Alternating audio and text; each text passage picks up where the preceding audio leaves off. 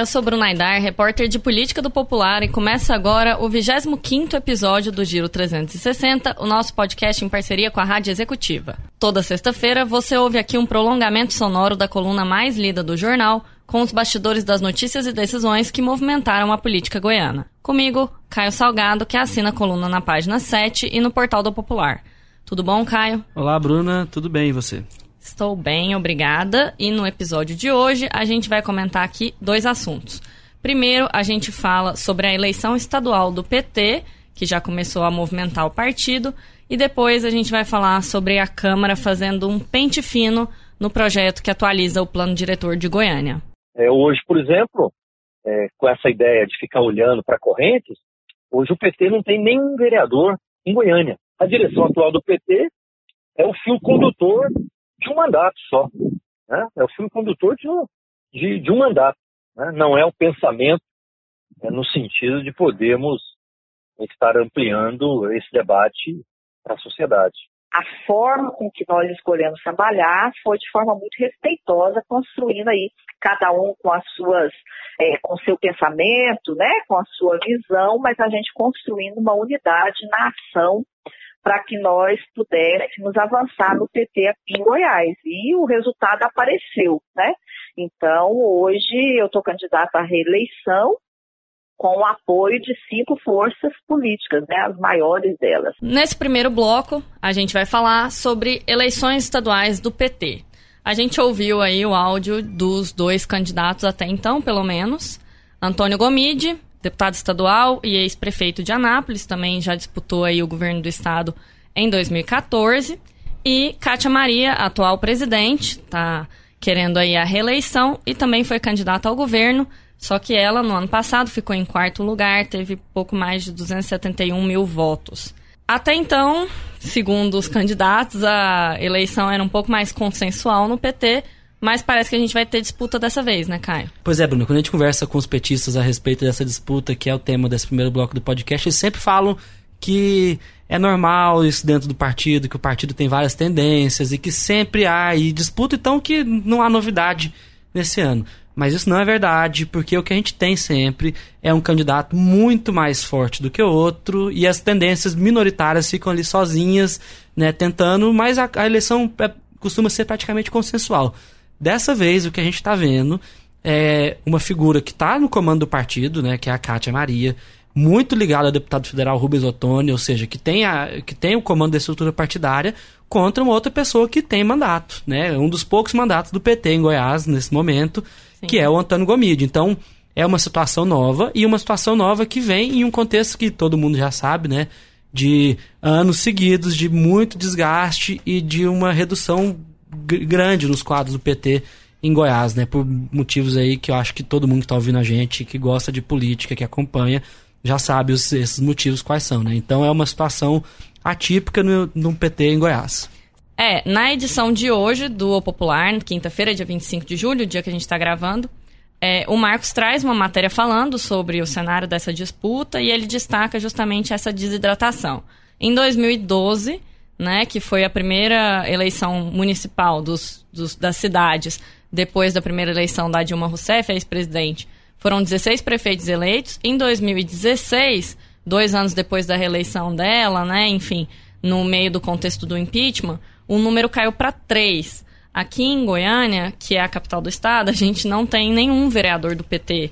Então, assim, é, eles conseguiram manter o federal que eles tinham, que é o Rubens Ottoni, mas não conseguiram ampliar isso. Aqui na Assembleia, eles perderam quadros, hoje eles têm dois deputados estaduais, eles chegaram até quatro, né, até a legislatura passada, perderam alguns quadros aí antes da eleição, enfim. Eles têm um contexto, sim, de desidratação, de perder força, e é mais ou menos nesse sentido que o Gomide critica aí a candidatura da Kátia, né? Pois é, como você disse, esses quatro deputados que existiam estaduais do PT, por exemplo, nos últimos mandatos, eles representavam praticamente metade da oposição que o Marconi Perillo começou, que se acostumou né, a, a, enfrentar na Assembleia Legislativa.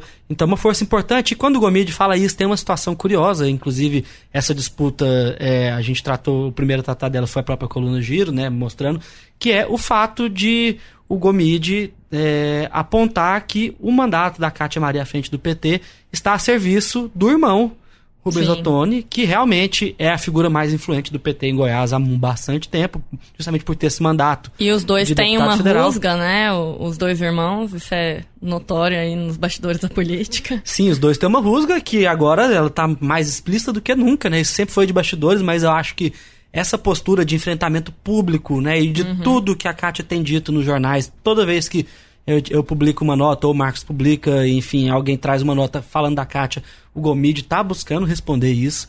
Então é tem esse bastidor aí que é essa questão familiar dos dois, né? São irmãos na disputa pelo comando do PT que tá tentando se reoxigenar, que enfim, com, com o próprio Gomide já teve a prefeitura de Anápolis, já teve a prefeitura de Goiânia e de Anápolis ao mesmo tempo, né? Sim. Duas das mais importantes do estado. E 2020 tá aí, o partido precisa tentar retomar essa tentativa de retomar essa- esse lugar que tinha no- na política goiana. E na capital é muito difícil conseguir É, mas vencer em as eleições. Anápolis não, né? E o Gomide, inclusive, é um dos grandes cotados para reassumir a prefeitura lá, né? Sim, sim, ele tem. ele- não, não diria que ele chega como favorito, porque o prefeito vai tentar a reeleição também, tá distante pra gente saber disso, mas com certeza chega com condições de vencer as eleições em Anápolis. Sim.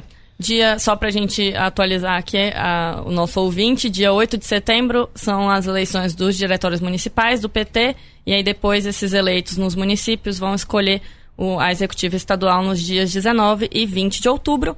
A gente certamente vai voltar a falar disso aqui no Giro 360, mas no próximo bloco agora a gente muda de assunto, vai falar de Câmara Municipal.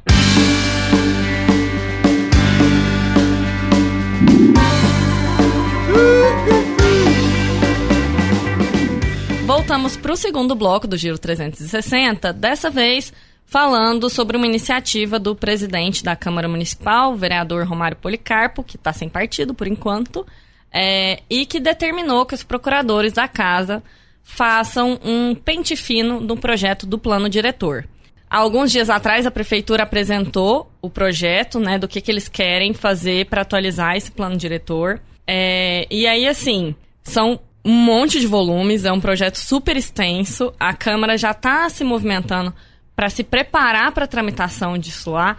Ninguém sabe exatamente tudo que está contido no plano diretor, até porque são, sério, vários cadernos, assim, é um plano super extenso. 2.500 páginas, um pouco mais do Exatamente. que isso ao todo. juntando É, eu lembro no dia que eu cheguei no evento e eu vi a pilha de papéis, eu falei, é esse aqui o projeto, e enfim, era.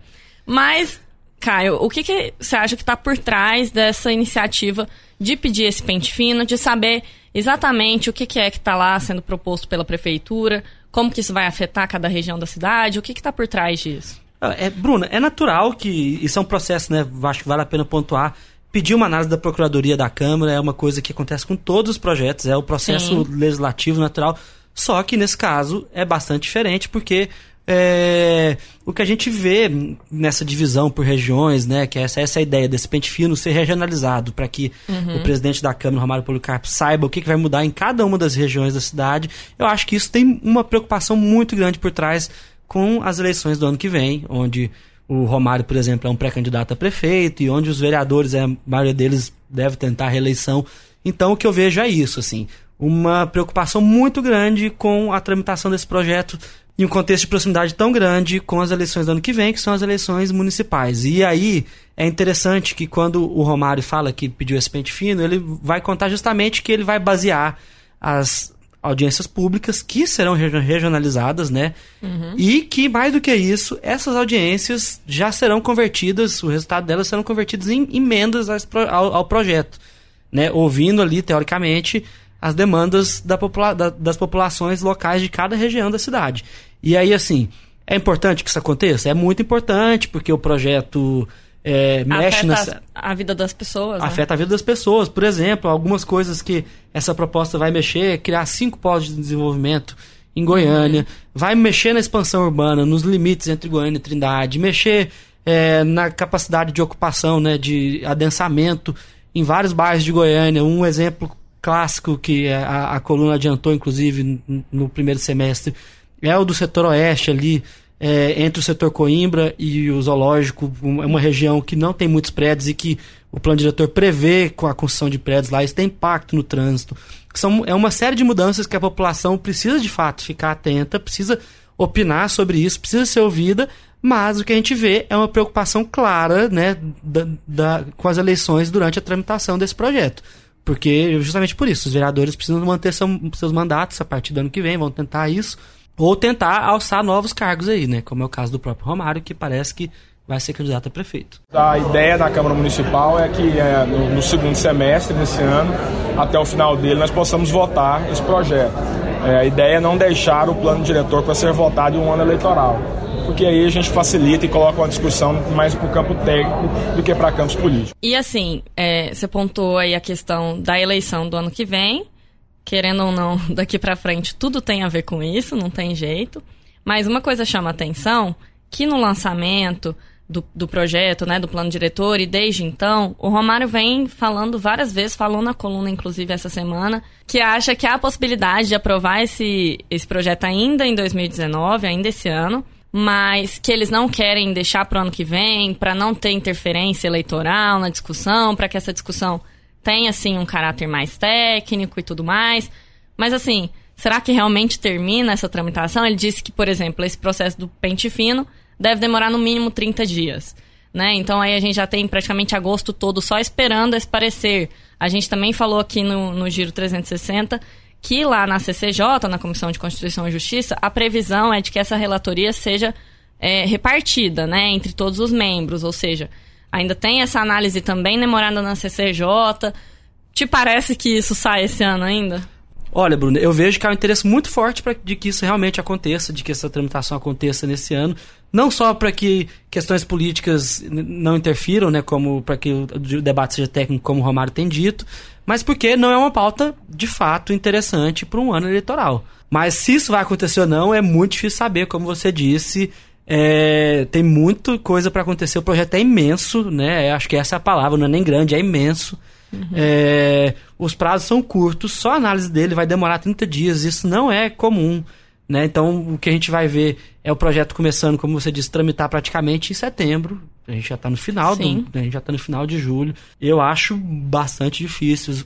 Vai, vai precisar de muita força de vontade dos vereadores para que isso aconteça. É, e não é uma pauta muito popular para eleições, Caio, mas depende também, né? Porque às vezes vai trazer alguma medida que a população não queira e aí o vereador pode se promover em cima, se posicionando contrário a ela, né? Então, assim, se ficar pro ano que vem, não necessariamente é ruim para os parlamentares. É, é, é, exatamente dessa maneira que, que os vereadores estão se posicionando mesmo, né? Como a gente já comentou aqui. Essa atitude do Romário de aumentar o número de audiências públicas é, e de fazer com que elas virem emendas já mostra esse interesse, né? De se posicionar, de, de trazer uma postura de que vai ficar a favor da população, a própria divisão das sete relatorias na CCJ, né, todos os vereadores praticamente da CCJ sendo relatores, mostra isso também, um interesse de, de compartilhar com todos ali um controle maior sobre o que vai ser aprovado. E aí, quem sabe até defender os interesses de quem os apoia, seja eles da população ou até de quem de da quem sociedade tá, civil da sociedade organizada. civil organizada, de empresários, e aí a gente tem que ficar inclusive muito de olho nisso, porque a Câmara sofre muita influência do, desses setores organizados, né, empresariais, do setor imobiliário, que uhum. muitas vezes têm interesses que não são os mesmos da coletividade, né, da população em geral. Então é uma questão para ficar de olho. E você tem razão, de fato, é, essa postura pode indicar que eles hum, quer, querem capitalizar ao máximo politicamente em cima disso, justamente por conta da proximidade com as eleições. É isso, então chegamos assim ao final do segundo bloco do Giro 360 e no próximo, antes da gente se despedir, a gente faz o nosso breve exercício de futurologia.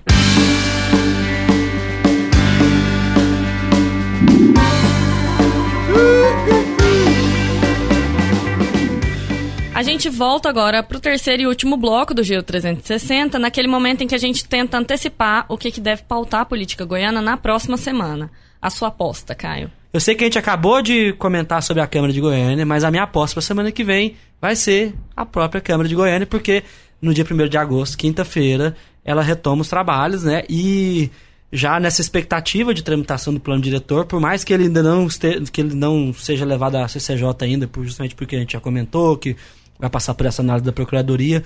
O assunto já vai entrar na pauta dos vereadores, já vão se manifestar sobre isso certamente. E eu acho que é interessante, acho que uma coisa que está todo mundo curioso para ver é a, a, base, né? Como a base do prefeito Iris Rezende, do MDB, vai ficar nesse segundo semestre, porque uh, a gente sabe que apesar de parecer que ela estava se consolidando no finalzinho ali do um pouquinho antes do recesso, a gente teve alguns problemas com a tramitação do Código Tributário, que a gente já falou aqui, é, com algumas outras questões, e há, nesse momento, aí uma suspeita sobre a consolidação dessa base, de fato ou não, na Câmara de Goiânia. Bom, eu acho que é de se ficar de olho mesmo, e queria só fazer uma, um adendo aqui, que é a cerimônia de transferência da capital hoje para Goiás. Inclusive, estou terminando de gravar aqui para sair para Goiás.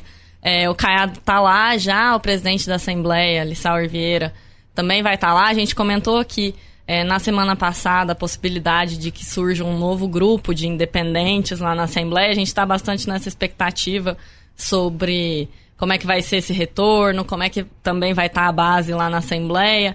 Então eu acho que todo mundo vai ficar meio ali de olho em como que vai ser o dia e a relação do Lissauer e do Caiado. O Lissauer andou endurecendo o discurso, a gente também vai ter a presença, pelo menos tão confirmados até agora, uma série de ministros aí do, do presidente Jair Bolsonaro, né? Então, eu acho que vai ser uma cerimônia é, bem com caráter político bem forte. A gente tá na expectativa de ver como é que vai ser, né? Exatamente. Os dois, o Lissauer e o Caiado, passando o dia juntos, né? Numa série de, de cerimônias ali de instalação simbólica dos poderes mas sempre e sempre há uma conotação política na transferência para Goiás e é por isso que o Popular sempre manda equipe para lá todo ano para conferir o que está acontecendo. Né? Nunca é só a transferência dos poderes. Sim. É isso, então. A gente chega assim ao final de mais um episódio do Giro 360. Você pode nos acompanhar no SoundCloud, no Spotify, no site do Popular, das 6 às 8 horas de sexta-feira na Rádio Executiva durante o Café Executiva e agora também no YouTube. A gente está com essa novidade, todos os programas vão estar disponíveis lá. Se você gosta de ouvir ali no navegador enquanto está fazendo trabalho, enquanto está é, limpando a casa, não sei, pode ouvir a gente no YouTube também. E a gente tem uma outra novidade que agora o Giro tem um e-mail. Então, se você quiser mandar seu feedback, mandar sugestões aí, críticas, elogios, por que não? você pode escrever para giro360@opopular.com.br que a gente recebe lá e pretendemos selecionar alguns aqui para comentar futuramente. Obrigada pela companhia, Caio. Obrigado, Bruna. E além de fazer o que eu sempre faço, que é convidar todo mundo para ler a coluna todos os dias na página 7 do, do Popular e também no site do jornal, quero convidar todos para interagir com a gente através desse e-mail, giro360.popular.com.br. É isso, até semana que vem. Até a gente se despede com os trabalhos técnicos de Álvaro Júnior e trilha do cantor e compositor goiano Chau. Espero que vocês tenham gostado. Eu sou Bruna Aidar e a gente se vê, ou melhor, se ouve, na semana que vem. Até lá!